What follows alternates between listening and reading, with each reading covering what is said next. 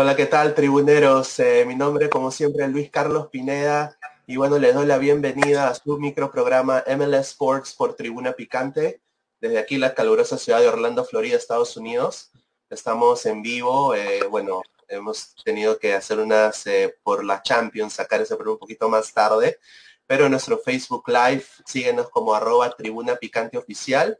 También síganos en nuestras redes sociales Estamos en Spotify como Tribuna Picante y también en Instagram como arroba Tribuna Picante.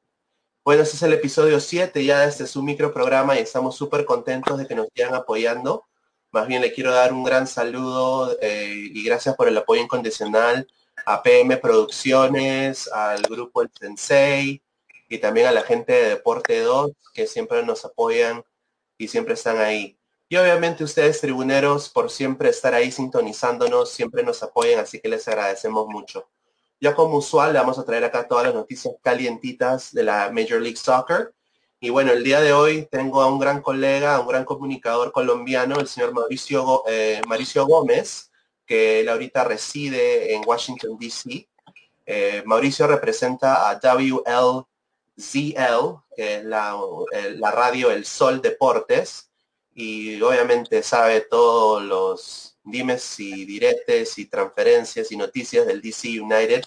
Obviamente, señores, equipo de nuestro querido Edison El Oreja Flores. Eh, vamos justamente eh, a hablar sobre Edison y ya después hablaremos también, ya hablaré sobre los peruanos en la MLS. Eh, antes de empezar, voy a mandar acá una pequeña corta publicidad a la gente que paga aquí los frejoles tenemos a Conservas El Fino Pez, la conserva del Perú, Entel Prepago, un Prepago Power, Lozano Estudio de Viaje, especialistas en microblading y pestañas para mujeres y hombres, y cerveza artesanal Cruz Valle, la cerveza de los emprendedores. Bueno, Mauricio, gracias por unirte acá al programa, te agradecemos mucho. Eh, vamos a empezar aquí con el DC United. Eh, bueno, obviamente ahí veo que tienes la gorrita del DC United, eh, ¿Qué está pasando con el DC United? Ah, ahí está.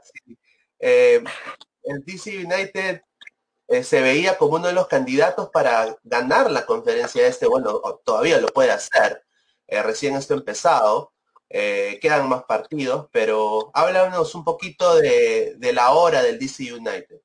Bueno, pues primero que todo, gracias por tu invitación aquí a Tribuna Picante como tú lo comentabas, el DC United se veía como el, ah, el equipo que podría llegar, pero hasta el momento se han jugado solo tres juegos en esta temporada regular, en donde el DC United ha, perdido uno, el primero, el segundo le ganó al Miami y ahorita el tercero, que fue el viernes, eh, le quedó empatado 0 a 0.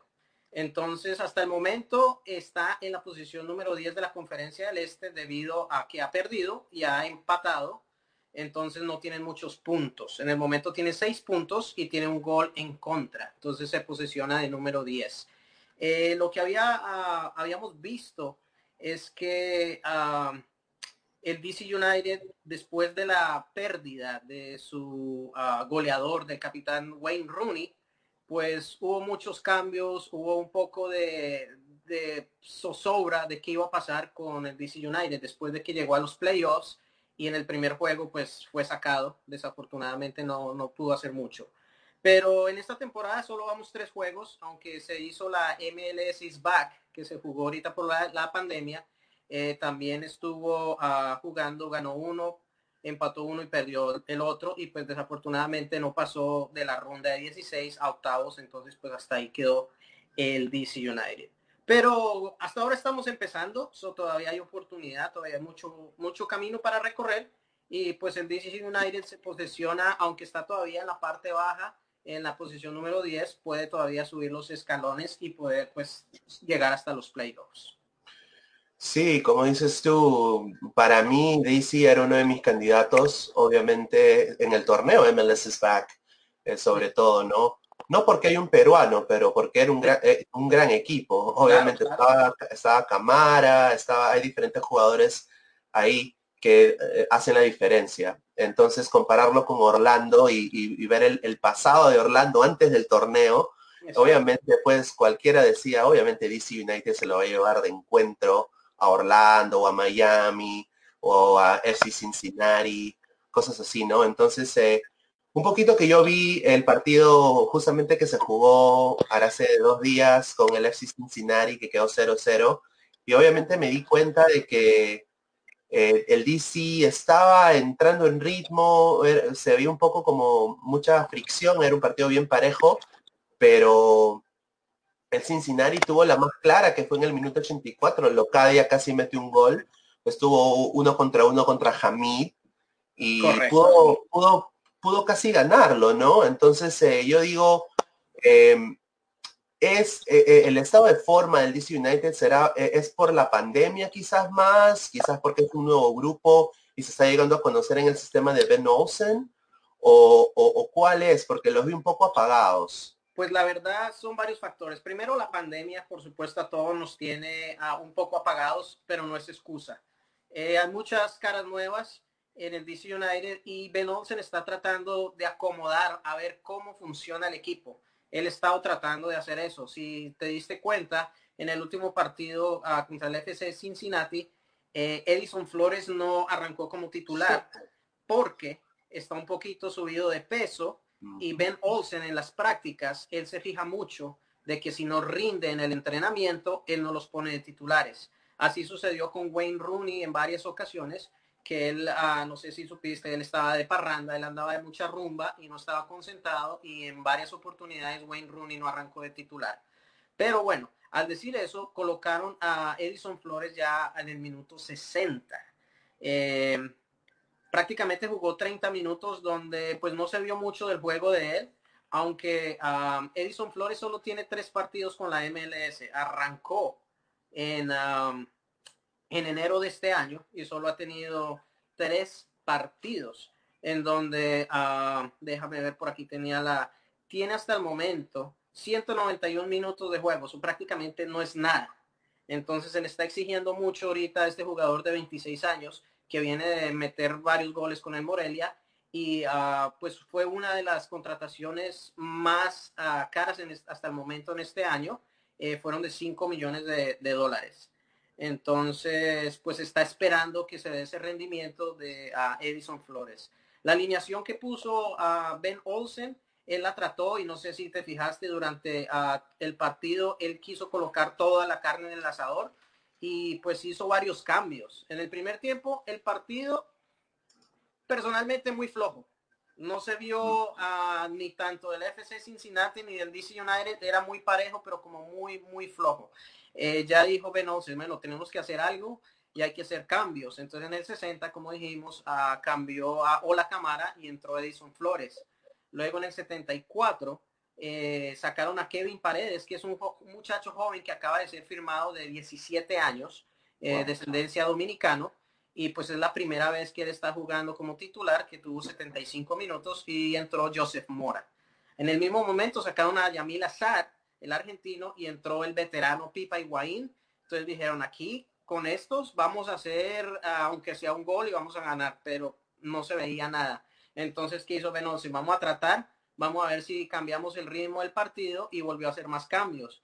Eh, sacó a Julian Gressel por el joven Griffin Yao, que también ha metido, le ha metido varios minutos uh, últimamente, y sacó a Frederick Brillant por otro nuevo Mohamed Abu para ver, para probarlos, a ver si funcionaba. Pero todos estos cambios, en total hizo uno, dos, tres, cuatro, cinco cambios durante el partido y pues no se vio la mejoría. Eh, como tú mencionaste en el minuto 84, tremendo palazo que la defensa desafortunadamente estaba, no sé si estaban viendo otro partido o qué estaban haciendo, pero dejaron colar ahí al número 10 y pues a Brillant, eh, tremendo arquero, pero en el ángulo que él estaba no pudo hacer nada y el palo fue el que lo salvó, si no eh, la historia hubiera sido 1 a 0 y pues el DC United estaría un, un escalón más abajo. Eh, Bill Hamid, hablando de Bill Hamid, fue su tapada número 69 con la MLS Así oh, que muy, muy contento pues el, el hombre de poder eh, tener esas atajadas 69 con la MLS. Sí, eh, fue un partido, obviamente, esto recién empieza, eh, obviamente en Perú, desafortunadamente no, no avisan y no dicen con frontalidad la realidad quizás del jugador nacional. Y obviamente yo vi el MLS Back Tournament, vi el primer partido del DC United, me interesó mucho porque, o sea, número uno, la camiseta es hermosa, Claro. eh, la nueva que ha sacado con las tres, con las tres líneas, Las rayas, sí. ¿no? Sí, y obviamente Flores vino prácticamente a Wayne Rooney fue el último fichaje grande que hizo el DC United. Y obviamente eh, no, no, o sea, no, no ha dado la talla todavía, ¿no? Entonces uno se, se rasca la cabeza en pensar, ¿no? ¿Qué está sucediendo? En el MLS is back yo lo vi faltado, como yo vi en Orlando y sé el calor de Orlando, eh, de la humedad que hay, se le veía que se le faltaba el aire. Y- es que está un poco subido de peso y no está el, el entrenamiento que se debería hacer por la pandemia, por la pandemia, pues no se hizo rigurosamente, entonces ahí se vio eh, lo que vimos, que no estaba dando el 100%. Y un poquito de Rooney, Rooney a él lo contrataron supuestamente por dos temporadas y media, pero solo jugó por una y fue 13 millones de dólares la contratación más grande del equipo del DC United y pues Edison Flores 5 millones que ahorita prácticamente por lo de la pandemia y todo está valorado en 3.5, lo cual bajó 1.5 millones después de que lo compraron.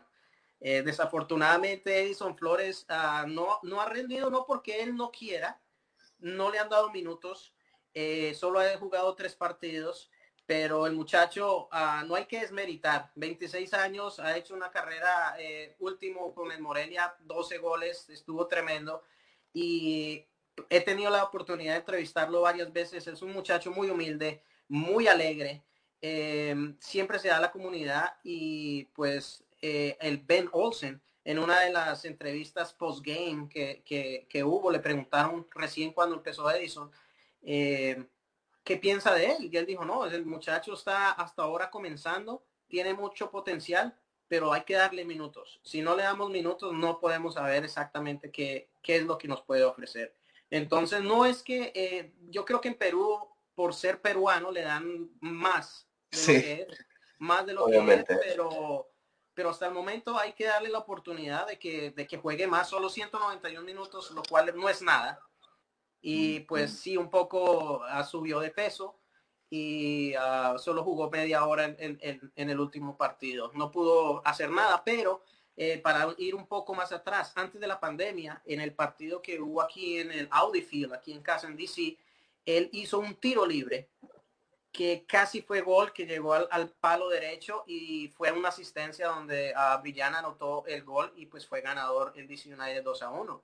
Entonces, pues él está, se, se está viendo un poco eh, lo que uh, Edison Flores trae, pero hay que darle más minutos, hay que jugar más. Entonces no hay que desmeritar a eso, porque Edison Flores puede dar mucho más. Sí, yo comparto 100% lo que me dices. Obviamente el talento Flores lo tiene en los pies, lo ha demostrado en la selección peruana, lo ha demostrado también en el Morelia, pero Flores es un, es un muchacho que, como dices tú, es bien humilde, es, buena, es de buena familia, eh, él siempre da el trabajo a su casa, creo que nunca ha tenido un, una indisciplina, pero eh, también en el Morelia empezó un poco así, o sea, cuando recién llegó le costó las primeras quizás dos, tres meses, pero ya después al entrar al ritmo de grupo y, lo, y, lo, que quiere pensar el entrenador, él se llega a adaptar, ¿no? Eh, obviamente Ben Olsen es uno de los entrenadores más exigentes para mí de la MLS. Eh, muy buen técnico, a mi parecer. Eh, entonces, yo pienso de que no es tampoco desa desacreditarlo. Pienso de que es eh, muy, muy temprano también, como dices tú, Correcto. y en evaluar a un jugador, ¿no?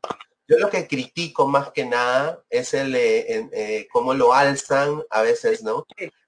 Por ejemplo, cuando Polo, Andy Polo de los Portland Timbers Ajá. Y, y, Pedro Galese jugaron la final, ¿no? Sacaron a la foto de Polo, que creo que solo jugó dos minutos en un partido. Correcto, solamente y, y, la foto de y la foto de Galese, ¿no? Entonces después hicieron eh, peruanos eh, en la final, una cosa así, ¿no?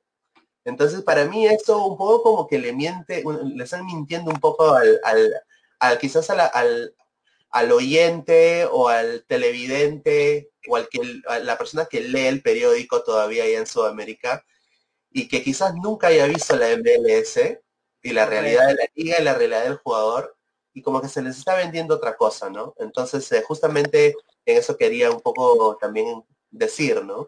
Porque eh, está sucediendo en este momento. Claro, lo que yo veo es que teniendo una figura del país, hablemos Perú, Edison Flores ahorita está en lo máximo supuestamente, ¿no? Porque pues está en la ML, MLS, ha sido comprado de Morelia, entonces pues claro, quieren darle todo el protagonismo que, que se le daría a un jugador extranjero. Claro, si no lo hacen, no vende, si no lo hacen, no lo ven, si no lo hacen, o sea, es todo un poco como mercadotecnia. Y no es no es tanto mentirle, sino como darle más uh, esperanza al pueblo, decir, tenemos un peruano que está jugando en la MLS y es una estrella. Hasta el momento, eh, él se está acoplando, es diferente eh, jugar en un país de otra, otro idioma, especialmente el inglés. La gran mayoría de, de jugadores pues hablan inglés, hay varios que, que, que hablan español, pero la gran mayoría de sus compañeros aquí en el DC United pues hablan inglés y para Edison le ha costado un poco adaptarse en ese sentido. Y pues él es un muchacho muy uh, introvertido hasta que él conoce a la persona y ya entra en ambiente. Pero yo creo que sí, sí va a dar un buen rendimiento. El, su contrato se vence hasta el 2024. Entonces prácticamente cuatro años va a estar en la MLS si es que no corta el contrato antes de tiempo, así como Wayne Rooney, que era para dos temporadas y media y solo duró una y un poquito más. Entonces, pues esperemos que, claro, Edison Flores uh, del rendimiento. La fanática aquí en DC, la fanática peruana, te cuento, es grandísima. El primer día que jugó Edison Flores aquí en el Audifield, se llenó, pero totalmente lleno el estadio y puros wow. fanaticada peruana en mis redes sociales y en la página de, la radio, ah, pues ahí subimos fotos y videos con todos los peruanos y pues me parece excelente que hayan traído una figura de habla hispana aquí a DC. So, esperemos que Edison Flores haga algo, o sea, no hay, no hay que desmeritarlo, no hay que claro. pero tampoco hay que bajarlo. Claro, sí, sí, sí, tiene mucha razón en eso, me parece que es un muy buen análisis de la realidad de Edison Flores, obviamente directamente de donde viene, ¿no? De ahí de Washington, de, un insider como, como tú, Mauricio. Y bueno, vamos a hablar un poquito de la historia del DC United. Oh, eh, obviamente, para mí es uno de los equipos coperos de, de, la, de la MLS. Tiene cuatro copas MLS. Es uno de los primeros 10 equipos que se crearon cuando recién empezó la MLS en los 90. Eh, obviamente tú hablas del impacto de, de Wayne Rooney 13 em, millones que costó. Tú, eh, ¿Tú, lo podrías comparar o se compara quizás con el impacto que tuvo el Diablo Echeverry, el boliviano? Oh, claro, claro. O sea, el Diablo Echeverry por ser en aquel entonces uh, un uh, suramericano y alguien de habla hispana y tremendo jugador, claro, pero Wayne Rooney más por su trayectoria, aunque aquí se nombra más todavía el Diablo Echeverry que Wayne Rooney. Wayne Rooney estuvo por la temporada, pero en estos momentos casi no se menciona, se menciona el Diablo Echeverry y pues siempre se va a mencionar porque pues él estuvo en la época de oro del DC United. Eh, como tú lo mencionaste, tuvieron cuatro uh, campeonatos, cuatro copas de la MLS y en total el DC United tiene 13 copas de diferentes campeonatos.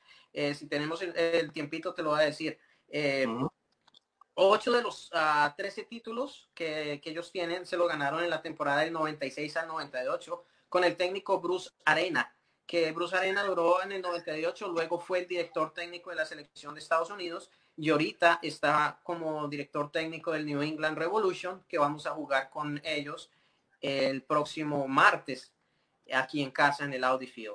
Eh, se llevó tres campeonatos de la US Open Cup. Eh, también estuvo jugando en el 98 y ganó la Copa de la CONCACAF Champions League. Eh, la Copa Interamericana del 98 frente al Vasco de Gama de Brasil también lo ganó. El único de la MLS que pudo conseguir ese, ese título. Ahorita pues esa, esa copa ya no existe. En el 2002 eh, fue el récord de asistencia en el RFK, en el antiguo estadio que se inauguró con, en el 96. 54 mil personas asistieron a ese juego contra también el extinto Tampa Bay uh, Mutiny, donde pues ellos ganaron. Y uh, ahorita el Audi Field fue inaugurado en el 2018, hace dos años que estuvimos en la inauguración, y de 45 mil, que es la capacidad máxima, aunque en esa época fueron 54 mil, sobrevendieron. El Audi Field tiene 20 mil y un poquito más. Eso prácticamente es la mitad, pero un estadio súper chévere. Eh, también eh, en su época de oro vencieron internacionalmente al Celtic FC, empataron con el Real Madrid, imagínate, oh, en el 2006 y ocho de los jugadores de la MLS All Stars en el 2006 eran jugadores de la del DC United. O sea, el DC United tiene una trayectoria grandísima. Continentalmente en el 98 fueron campeones de la CONCACAF Champions Cup, como lo dije, de la Giants Cup, que no existe ya, ellos quedaron de segundo, campeones en el 96, 97, 99 y 2004, o tienen cuatro estrellas de campeones. Ahí empezó a Ben Olsen, que él era jugador, mediocampista. Él era mediocampista y alcanzó a anotar, si no estoy mal, 53 goles con el DC United. Y luego en el 2010, pues desde el 2010 hasta ahora, Ben Olsen ha sido el director técnico. El Support Shield, que es el que el, equipo que más uh, juego limpio y mejor juega, es uh, al final del torneo se le da. Y, y, el, y la MLS, el DC United se lo llevó cuatro veces, o sea que es el que más también ha ganado. Y bueno, entre otros, o sea, aquí la lista está larga, eh, pero el DC United tiene una trayectoria y esperemos que en esta temporada se esperaba, eh, la temporada pasada cuando llegaron a los playoffs, que hicieran algo, pero pues no pudieron. Esperemos que ahorita en el 2020 puedan otra vez poner el nombre de DC, del equipo de Washington, el DC United una vez más en la final y ojalá pues que pudieran llegar a, ser campeones. Eso es lo que uno espera, ¿no? La realidad puede ser otra, pero pues DC United, uh, grande, grande la trayectoria hasta el momento. Sí, para mí, yo que jugaba pues eh, más joven, mucho más joven FIFA, ¿no? Yo me acuerdo, en FIFA en computadora en esa época. No, ahora no saben de eso. Pero en el año 98 ese equipo, era un equipazo, DC United de, con Eddie Poe, con Jeff Agus, Dave Benoit, estaba Echeverry, Roy Lasseter, Jaime Moreno, Roy Lasseter. O sea, era, era un gran equipo el que le ganó al Vasco da Gama, ¿no? Obviamente eh, un orgullo no para la liga en esa época también que también había, muchas estrellas en esa época también Valderrama también jugando en Tampa creo que jugó ¿no? en Tampa, en Tampa ya está ese equipo y, también ahorita a Beckham, Beckham también estuvo jugando aquí en la MLS y pues ahorita director, dueño, presidente. Sí, del Inter, ¿no? Sí, el Inter que le dio una, Sí, le ganó muy bien, ¿eh? ¿Para qué? Hay que ser objetivo. Muy bien le ganó. Eh, pienso que ahí Orlando se confió mucho, pero bueno, así es a veces la vida. Yo le deseo lo mejor al DC United. Yo sé que ustedes van a llegar muy lejos en esta copa, eso espero. También por, eh, por el buen Edison, ¿no? También por el buen Edison y también porque es un equipo grande, no es cualquier equipo, es un equipo de los 10 primeros equipos de la MLS con más copas, el pionero prácticamente de, la MLS. Así que bueno. Para terminar, te interrumpo. El primer juego que se hizo en la MLS fue el San José Clash contra el DC United. So, el DC oh, United fue el primer juego en el, en el año 96, aunque perdieron 1 a 0, pero pues es el pionero y pues el que más copas tiene hasta el momento en la conferencia del Este. Así que esperemos que otra vez el nombre del DC United esté en esa posición alta que, estuvo en su época de oro. Así que pues DC United, vamos United. Claro, claro, sí, así mismo. Bueno, Mauricio, te agradezco mucho de que hayas estado aquí en el programa el día de hoy. Obviamente espero que sea la última vez. Eh, yo obviamente te voy a mandar toda la información para obviamente poder estar acá y quizás hablar ya más adelante cuando ya el DC United los partidos, juntarlos otra vez. Así que te extendo la invitación acá ahorita. Eh, muchísimas gracias por unirte. ¿Tienes algo más que quieras decir? ¿Algo que quieras quizás tus redes sociales. Oh, claro, sí. Eh, me pueden uh, seguir en las redes sociales como ven en pantalla, Mauricio el Colombiano, en todas las plataformas, Twitter, Instagram y Facebook. Y pues también en la página de la radio, El Sol Deportes, en todas las plataformas. Eh, yo hago el, el, segmento de podcast del tiro de esquina y ahí hago lo que sucede en la MLS y especialmente lo del DC United. Así que ahí síganme y uh, ahí se enteran de todo el DC United. Y pues a ti, Luis, muchas gracias por tenerme en tu espacio. Y pues la tribuna para adelante. Vamos a ver que se llene esa Claro, claro, claro. Se tiene que llenar de, to de, todas maneras. Así de que quizás también sería eh, muy lindo hacer eh, algo en las eliminatorias, ¿no? Cuando fue Perú-Colombia, algo así, sería claro, chévere. Claro, aquí claro. disponible cuando necesites. Ok, Mauricio, bueno, te agradezco bastante y muchas gracias por unirte. No, gracias a ti, gracias Luis. Gracias.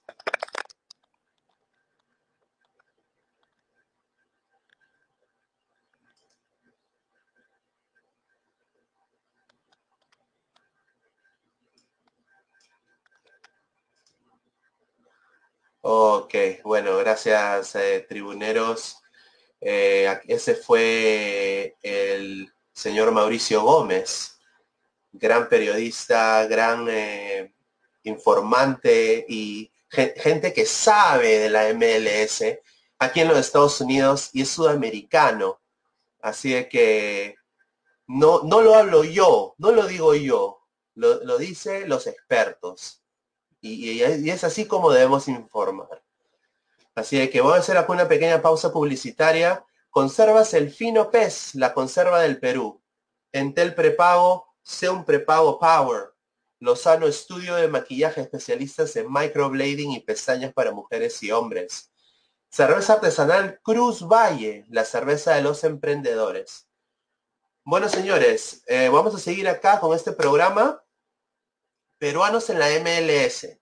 A ver, el día 18 de agosto, una goleada del Toronto al Vancouver, ¿no? 3 a 0, ¿no? Eh, obviamente Piatti tuvo un partido, el argentino tuvo un partido excelente y obviamente pues eh, Toronto creo que jugó hasta, con media máquina, pero pudo ganar el partido fácilmente. Eh, Toronto y Vancouver se están enfrentando en partidos lo que se llama back to back. O sea, eh, un día, eh, eh, cada, cada dos días, ellos se ven las caras. Entonces, e, en esta, en esta fecha se vieron las caras dos veces. el día 18 de agosto, 3-0 ganó Toronto. Y el día 20, dos días después, Toronto volvió a ganar 1-0. Eh, Toronto ya está sin perder 16 partidos consecutivos en la temporada regular. Tiene 7 victorias y 9 empates. Está prácticamente invicto. Es la quinta racha ganadora más grande en la historia de la MLS. Y obviamente, ¿qué voy a decir acá ahora? Jordi Reina, señores. La indisciplina de Jordi Reina. Obviamente eh, uno quiere eh, hablar bien del jugador peruano siempre. Yo tengo mucho cariño al jugador peruano, soy peruano, quiero mi país. Aquí tienen acá, obviamente, dos camisetas que quizás Jordi Reina usó en, su época. Y obviamente dado a ese legado que él tiene, y me acuerdo del chico que hacía la garrotera, me parece eh, que es una o sea, es una estupidez, esa es la palabra. Es una estupidez que un, que un, que un chico que está representando un país se, se desenvuelva de esa manera. Eh, aquí el americano es de, de principios, es de procesos y es también eh, todo lo que es time management, o sea, manejo de tu tiempo, cómo tú manejas tu tiempo en lo profesional cuál es la ética en cómo tú te desenvuelves en tu carrera. Eso vale acá bastante también. Y obviamente Jordi Reina la está fregando, por mal no decir una, una lisura ahora. Mal, pésimo. Llega tarde a los entrenamientos, se pelea con la gente de la administración del Vancouver, un desastre completo. Eh, ¿Qué ha pasado? El, el técnico lo saca y no lo pone, porque está castigado. Eh, ¿Cuándo lo repondrá? Bueno, lo bueno, lo, que le va bien a Jordi es que yo, Jordi eh, es titular en el Vancouver, entonces lo necesita. Entonces no creo de que esta eh, suspensión sea por mucho tiempo. Muy probable que ya lo veamos el próximo partido del Vancouver. Pero es el hecho. Esto sigue así. Él es el Osuna peruano. O sea, hay, que honestamente eh, seguir los roles de quizás YouTube cuando estuvo aquí en la MLS, quizás cuando eh, lo que está haciendo ahora Galese, hasta el mismo Polo jugando dos minutos. O sea, ¿me entiendes? Es, es, es eh, como peruano que vive aquí, ver que esto suceda con un compatriota es un poquito, de un poquito de cólera, ¿no? porque uno como hincha quiere apoyar, uno como hincha quiere ir, obviamente si yo viviera en Vancouver lo iría a ver a Jordi, pero después de esto dejar así mal, eh, no me parece. Pero bueno, espero que salga de eso y espero que meta más goles. Espero que meta 5, 6, 7 goles. Y ya metiendo, aunque sea 5 goles, se podría ir hasta quizás a un mercado más grande como LA. Se podría ir un LA Galaxy fácil yo lo veo a Jordi, él tiene talento, tiene talento para, para ser alguien en esta liga, pero si quiere él, él ser alguien. Nadie, la oportunidad no se la van a dar. Si él quiere ser alguien, lo, va a hacer. Así de que espero de que eso cambie.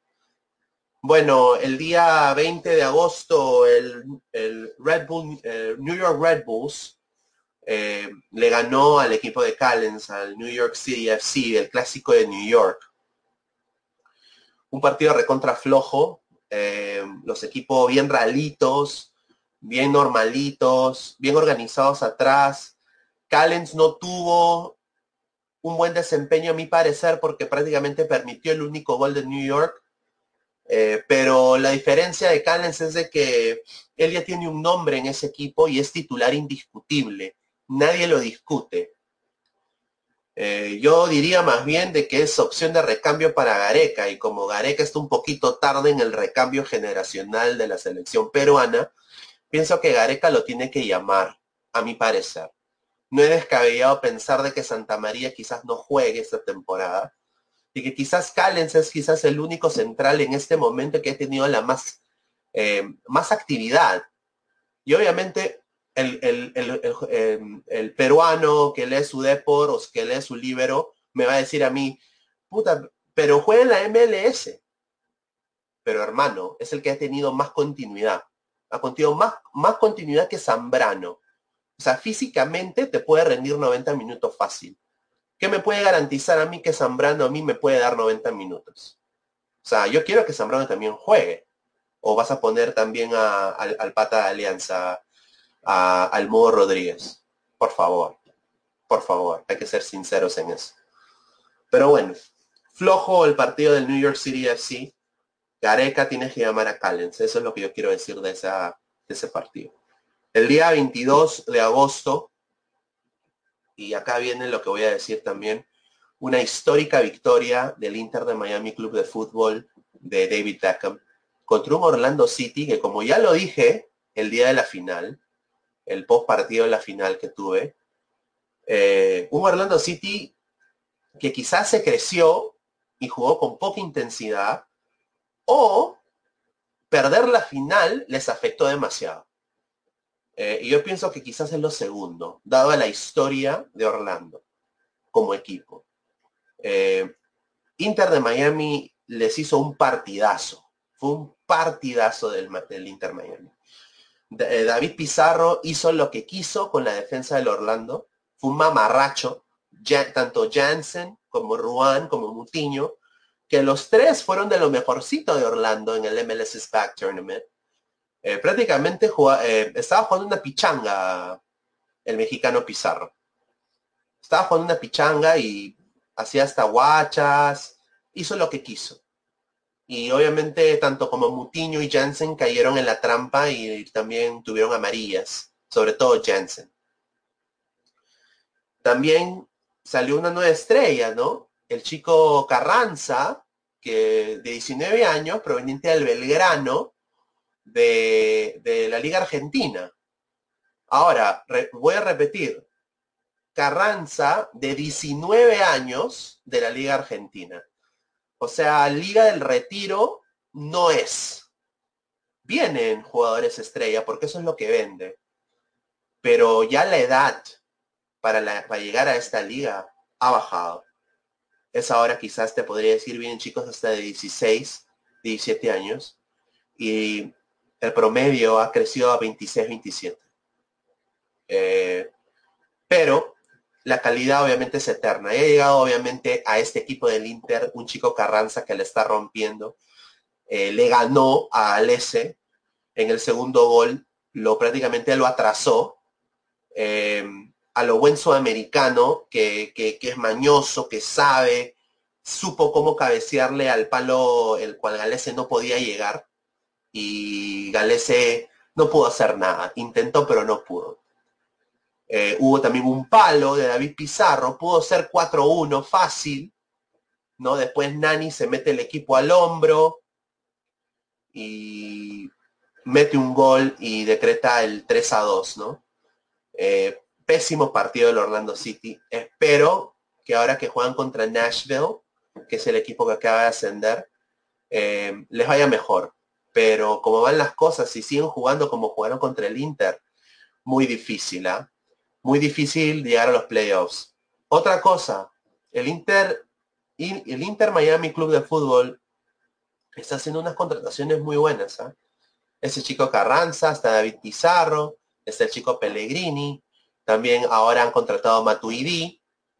Y obviamente hay un lugar también, quizás, ojalá que se concrete en los próximos, las próximas semanas, en los próximos días, el eh, contrato a Jefferson Farfán, ¿no? Jefferson Farfán yo lo veo ahora. En Orlando no va a llegar. No va a llegar a Orlando. Se los digo ahora. A Orlando no creo que llegue. Sería una cosa que yo nunca... Ah, o sería bien difícil. Eh, Orlando ya contrató a alguien, y voy a hablar de eso ahora en lo que viene, eh, que lo ha contratado como delantero y extremo. Pero Inter de Miami todavía no tiene a nadie en esa área. Si Inter consigue contratar a Farfán, quedaría, sería un equipo con un ataque muy letal. Dado de que Pizarro, Pellegrini, ese chico Carranza se complementan muy bien. Y obviamente entraría una persona con experiencia como Farfán, el cual es desequilibrante en el uno contra uno. Entonces, eh, sería muy bien. le va a, Aníbal Dedo eh, el Inter Miami a Farfán a mi parecer. Vamos a hablar un poco ahora, disculpe eso, vamos a hablar eh, un poco sobre el fichaje estrella del Orlando City Soccer Club, Mateus Ayas, otro brasileño. O sea, acá contratan brasileños. Esta administración en Orlando City, eh, en el MLS Back Tournament, muy bien, me sorprendió, hicieron las cosas muy bien, pero siempre el dueño, que es brasileño, contrata, se, o sea, se nota que contrata a bastantes brasileños. Entonces ha contratado a Mateus Ayas, que en la temporada 2018-2019 jugó, eh, marcó 11 goles en 39 partidos. Y eh, ayudó al Mirandés, que es un equipo de tercera división de España, a llegar a segunda división. Eh, eh, él, jugó en el Mirandés prestado del Watford, de donde jugó André Carrillo, pero en el Watford no jugó ni un minuto, o sea, lo prestaron al toque al Mirandés. Un equipo de tercera de España. Eh, marcó 11 goles en 39 partidos y llegó a segunda. Ya en segunda división jugó 7 partidos de 27. Eh, jugó la pasada Copa del Rey y, es así como él llega a Orlando, ¿no? Él juega la Copa del Rey y anota 6 goles en 7 partidos. Y al final el Real Sociedad se baja el Mirandés, ¿no? Es un jugador joven, eh, tiene, tiene 26 años, o sea, tampoco es un viejonazo. Eh, es un jugador joven, quizás con proyección, pero a mi parecer, normalito. Es, es, un jugador normalito. O sea, si hubieran contratado, por ejemplo, al, chico Matías Zúcar o quizás a, cualquier otro peruano que juegue de extremo, hace el mismo esa que, ¿no? Em, técnicamente son mejores a mi parecer. Em, pero normalito el jugador. Ahí pienso que los scouts de Orlando City siguen con la cantaleta de contratar brasileros, de contratar por nacionalidad, no hacen su trabajo, no agarran un periódico, no van a Transfer Market, no van a WeScout, no hacen su trabajo y contratan pues, están como modo, modo Alianza Lima con Alarcón, o sea, contratando a cada peirone que es, que o sea, y uno se, se rasca la cabeza, ¿no? O sea, en realidad esto significa que como ya contrataron a Ayas, y son dos millones de dólares, ¿ah? Que ha sacado Orlando, ¿ah? Eh, Farfán no va a llegar a Orlando. Ah, ah, o sea, eh, eh, ahí sí lo digo, porque juega casi la misma posición de Farfán. Y no, ya esto ya dice ya que Farfán no va a llegar a Orlando. Muy difícil. como dije, si Farfán refuerza el Inter de Miami, sería un ataque muy bueno, ¿no? Yo diría de que hasta el Inter podría ganarle la pulseada a Orlando para ese séptimo o octavo posición para llegar a los playoffs en la conferencia este, ¿no? Así que le queda como anillo al dedo el Inter de Miami a Farfán. Bueno, voy a hablar ahora de los partidos que se vienen hoy. Hoy juega a las 9 de la noche, el día, día, 23, 9 de la noche, hora peruana, 10 de la noche, hora de los Estados Unidos, juega el Seattle Sounders de la Pulga Ruidías contra el Portland Timbers de Andy Polo. Obviamente Andy Polo es suplente, y esa es la verdad. No le mientan al país, por favor. Eh, el partido catalogado, como lo dijo el Puma Carranza, the U is the U. La U es la U, ¿no? Porque los dos son de la U, pues, ¿no? Entonces los dos compadres, ¿no? The U is the U. Eh, para mí, para mí, los Sounders tienen que ganar este partido. ¿Quién viene como favorito? Quizás el Portland. Pero acaba de ganar el campeonato, están con mejor estado anímico, vienen con más eh, de jugar más seguidas de partidos, quizás, mejor preparados. Eh, pero el Sounders necesita un triunfo. Y yo espero de que Ruidías pueda sacar el equipo adelante, meterse al equipo y poder anotar quizás un par de goles. No le, no le, le vendría muy bien a Ruidías, ¿no? Eh, y también pienso que ya es hora de que le empiece a meter goles esta temporada. Eh, los, los Sanders necesitan un triunfo ya, porque si no obtienen triunfos ahora, su temporada pienso de que va a quedar nula, ¿no? Siendo uno de los equipos top de la liga, ¿no? Y el martes 25, como ya lo dijo Mauricio, el DC United de Edison Flores juega contra el New England Revolution en el Audi Field. Los dos equipos están en bajada. Obviamente el DC United, como ya lo escuchamos con Mauricio, está mm, en un estado fuera de forma, al igual que Edison. Eh, para mí es un partido determinante en lo anímico de cara a lo que viene para el equipo de Edison Flores. Eh, es, un, es, un, es, un, es un detonante. Eh, pienso de que DC puede entrar en racha ganadora, en ganar más partidos y gana este. Así que le deseo todo lo mejor al DC United, que es un equipo muy grande aquí en los Estados Unidos, un equipo histórico. Y bueno, bien por el, el buen Edison, ¿no? Que se merece siempre lo mejor.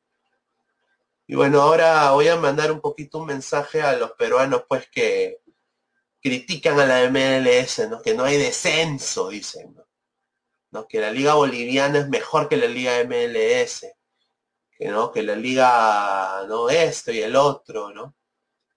Eh, no es así. Eh, te lo digo porque eh, la MLS tiene, está exportando muchos peruanos porque están siguiendo los modelos de Yotun. Yotun prácticamente fue el que empezó todo esto y Yotun la hizo muy bien en Orlando. Y obviamente, pero ido al Mundial, ¿no? Con, tres goles en, mesa, perdón, tres puntos en mesa, eh, con, no estar con quizás eh, sin guerrero, pero fueron al Mundial. Entonces, para un scout, para un, para un equipo de fútbol, ah, bueno, Perú, uh, lo vemos en el Mundial, tuvo unos partidos más o menos, vamos a, ver, vamos a ver en el mercado peruano, vamos a ver. Entonces ahí sale, ¿no? Entonces ahí el scout trabaja, ¿no? Y se pone a contactar dentro de su agencia qué jugadores ellos pueden eh, ubicar. Y obviamente se rumoreó también de Cueva, ahora se está rumoreando lo de Farfán. Y lo bueno de que ya hay un precedente de que el peruano le va bien en la MLS.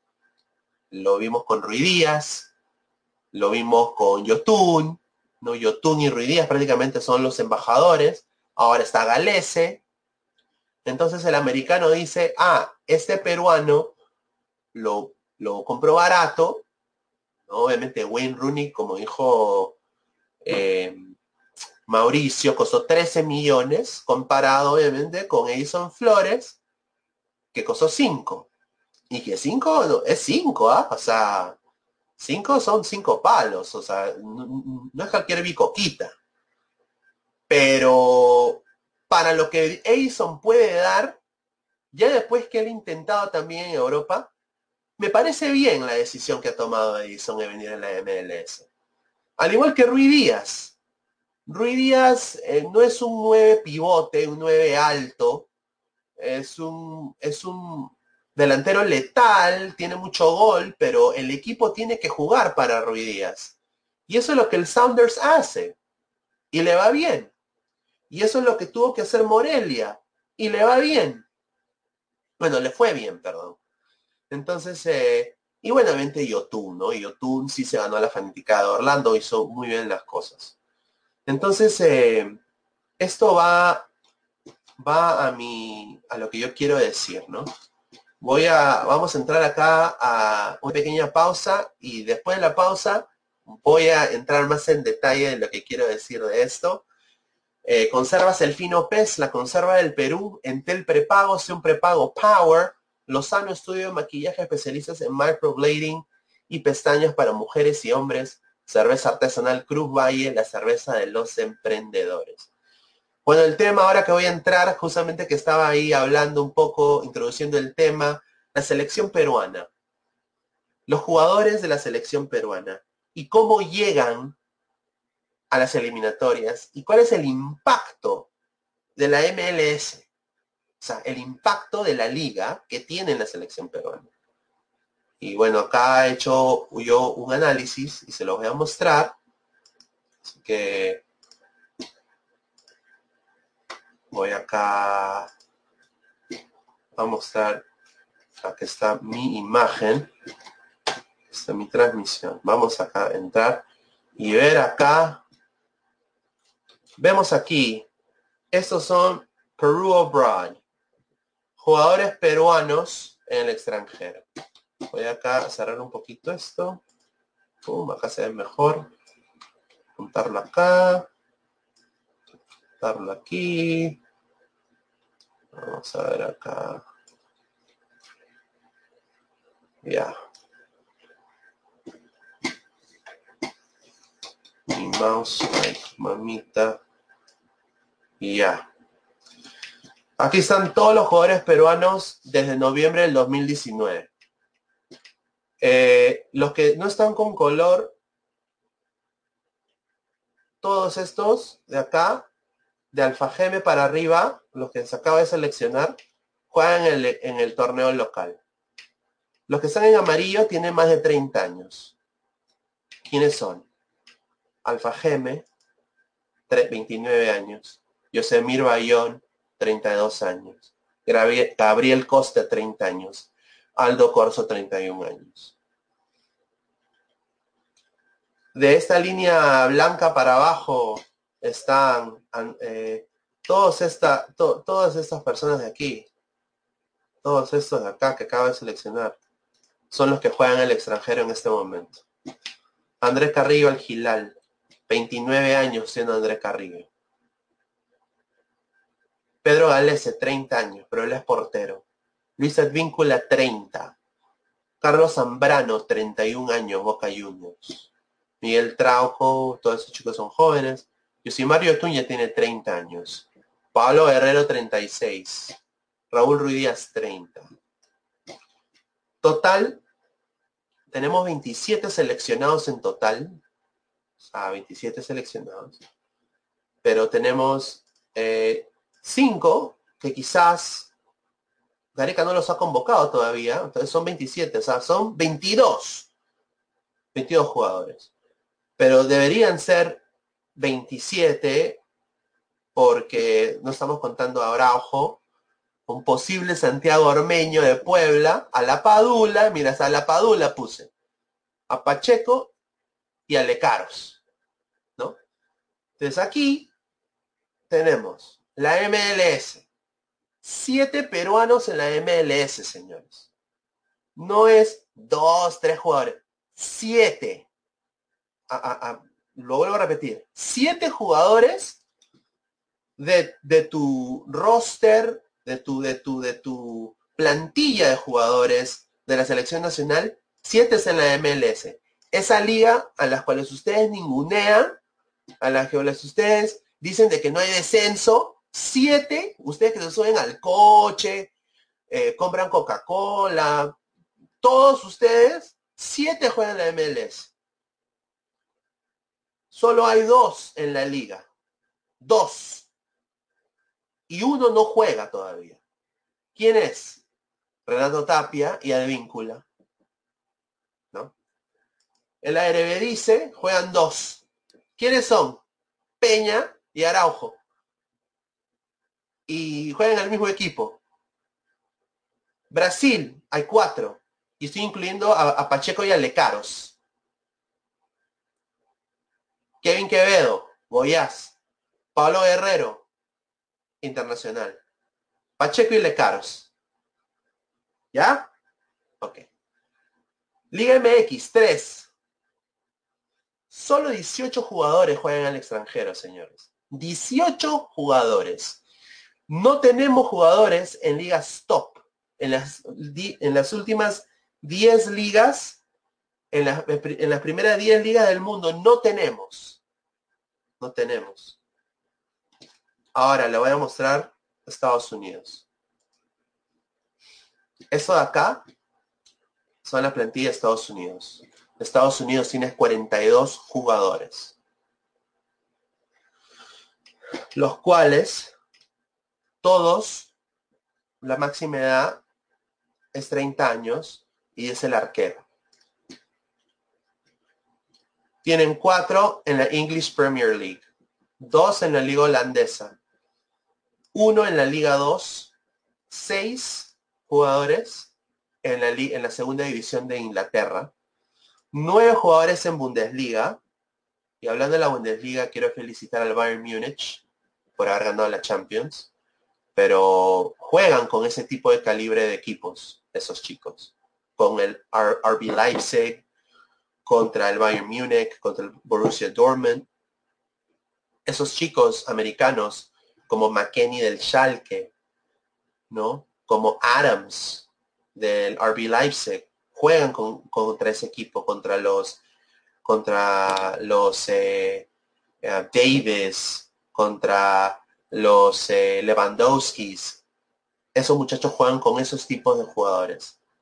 Le pisan la pelota a, esos patas, ¿me entiendes? Nueve jugadores americanos en la Bundesliga. Dos solamente en Bundesliga 2. Dos. Y dos en la Liga MX. Total, 26 jugadores. ¿A qué va mi, mi análisis? Acá voy a cerrar ya. ¿A qué va mi análisis, señores? Mi análisis es bien simple. No vamos, mira, de cómo vamos ahora, es muy difícil y acá yo no me voy a subir al coche, no vamos a ir al mundial. O sea, no, es, estadísticamente muy difícil la tenemos. Y mira que estamos en post pandemia. Y yo sé que hemos quedado subcampeones de América. Y bueno, yo no celebro segundos puestos. Ahora no sé si otros sí. Pero a lo que concierne a mí, yo no celebro segundos puestos. segundos puestos. A mí no me han enseñado eso. Ahora, eh, yo te, llevo la de Paris Saint Germain ahora y me quedo, es un gran equipo. Y la gente me puede discrepar, así como me pueden discrepar lo que estoy diciendo en este momento. Pero yo soy sincero en mis ideales y soy sincero con mi mensaje. Y eso se lo mando a la prensa peruana también. Hay que ser sincero con el mensaje. Hay que, hay que eh, eh, mantenernos en nuestra, en nuestra pauta, en nuestros ideales, en nuestras cosas, para poder crecer. No podemos mentir al jugador peruano de que se crea Riverí o que se crea Shevchenko. No, le, no le metemos eso a la cabeza a los muchachos.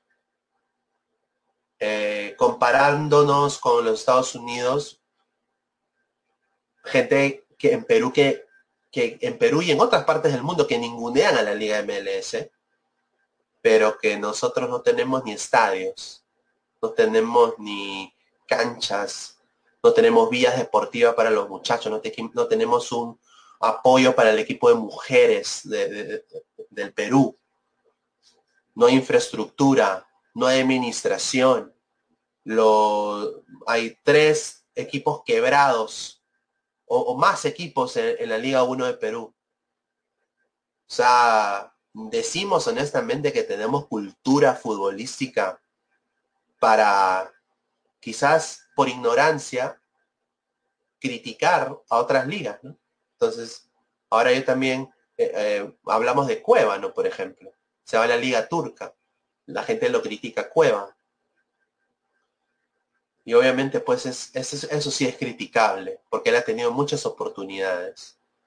Pero un muchacho que está saliendo de la Liga 1, que quizás no ha tenido todo lo...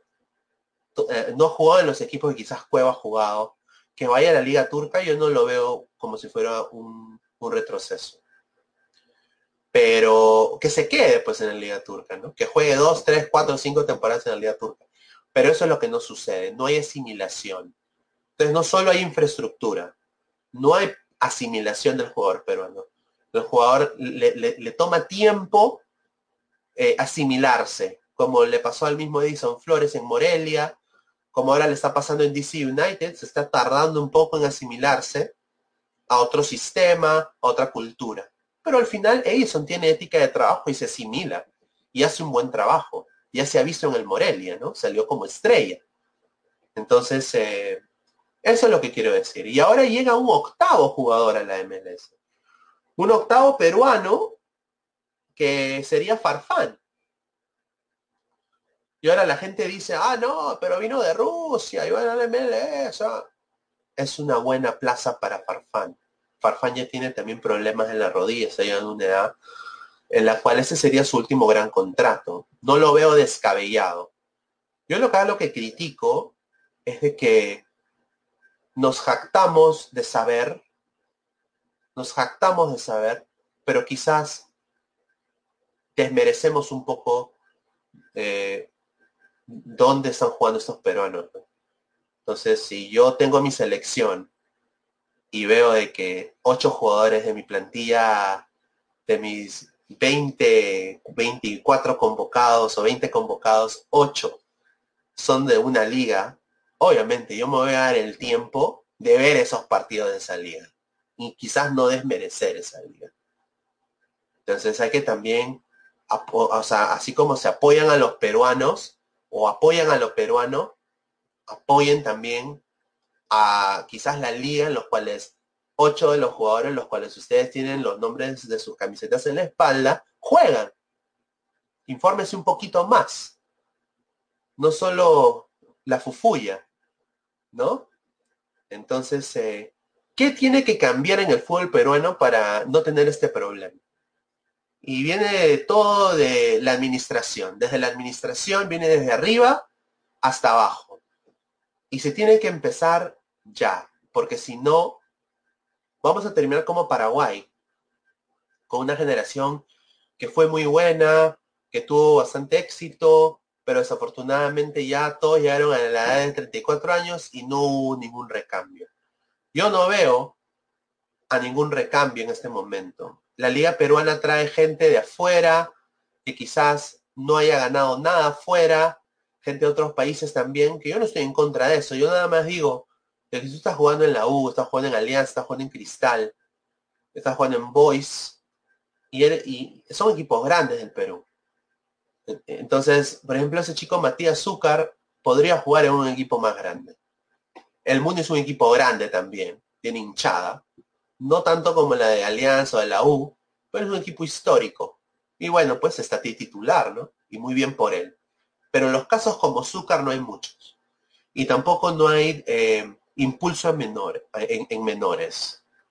Eh, no hay impulso en fútbol de mujeres. No hay impulso en la industria en, privatizar la industria del fútbol. No hay, no hay apoyo. Mira lo que Muni tuvo que pasar. Y esa es la verdad. Mientras nosotros tengamos eso, el recambio no va a llegar y las oportunidades para ir al mundial van a ser muy remotas, muy pequeñas. Eh, estadísticamente es así. Los números no mienten. Ahora, yo le deseo todo lo mejor a la selección. Yo espero que me en la boca la selección. Espero que ganen todos los partidos, pero está complicado. Y especialmente ahora, mira, Guerrero. Es normal para un jugador tener una lesión así como la que ha tenido Guerrero. Ya su edad es normal. ¿Y dónde está el recambio? ¿Dónde está el que va a suplir a Guerrero? No hay. Entonces, no nos podemos poner a compararnos con las potencias de Sudamérica porque no lo somos desafortunadamente. Les duela o no. No podemos compararnos con Brasil.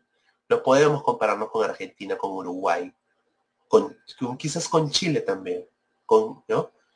Eh, ellos tienen más poder administrativo en la Conmebol.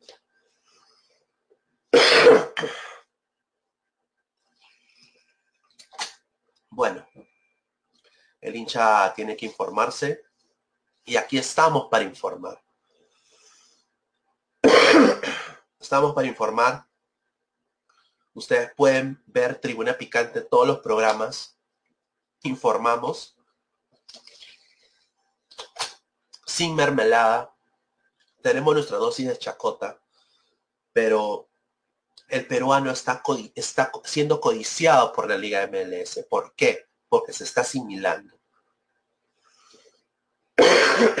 si el peruano no se asimilaría en la MLS, si ponte Edison Flores no se adapta al DC United, se cierran ventanas, se cierran puertas. Es normal. No juzguen por eso es parte del negocio del fútbol. Yo deseo que más peruanos, más compatriotas míos, vean la liga, les guste la liga, la disfruten eh, y que haya una conexión entre Perú y Estados Unidos.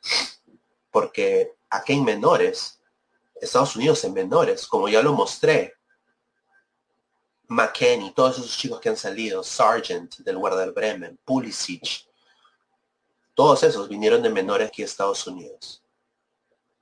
La gerencia de menores en los Estados Unidos, de divisiones menores, es A1, así como decía Don Godos, A1.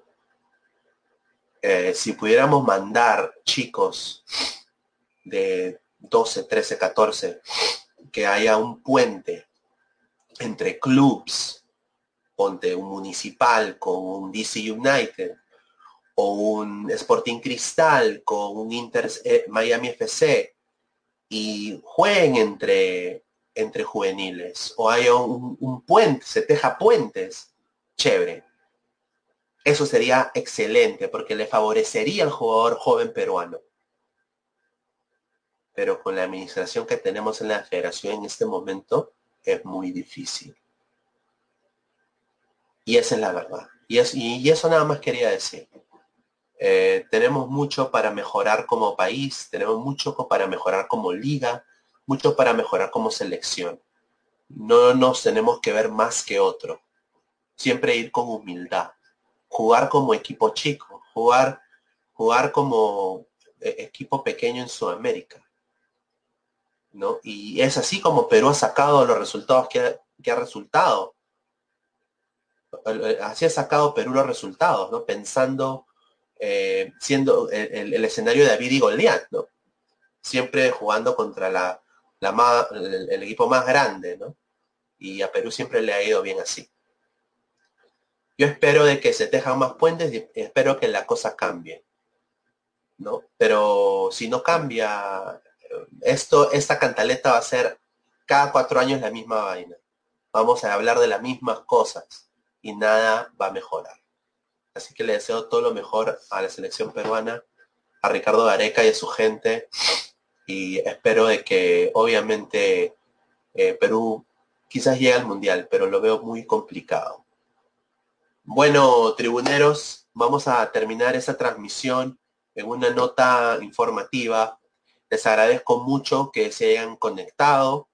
Esto ha sido el séptimo programa de MLS Sports en Tribuna Picante. Volveremos el próximo domingo a la misma hora por el mismo canal. Por favor, síguenos en nuestras redes sociales y compartan. Estamos en Facebook en arroba Tribuna Picante Oficial.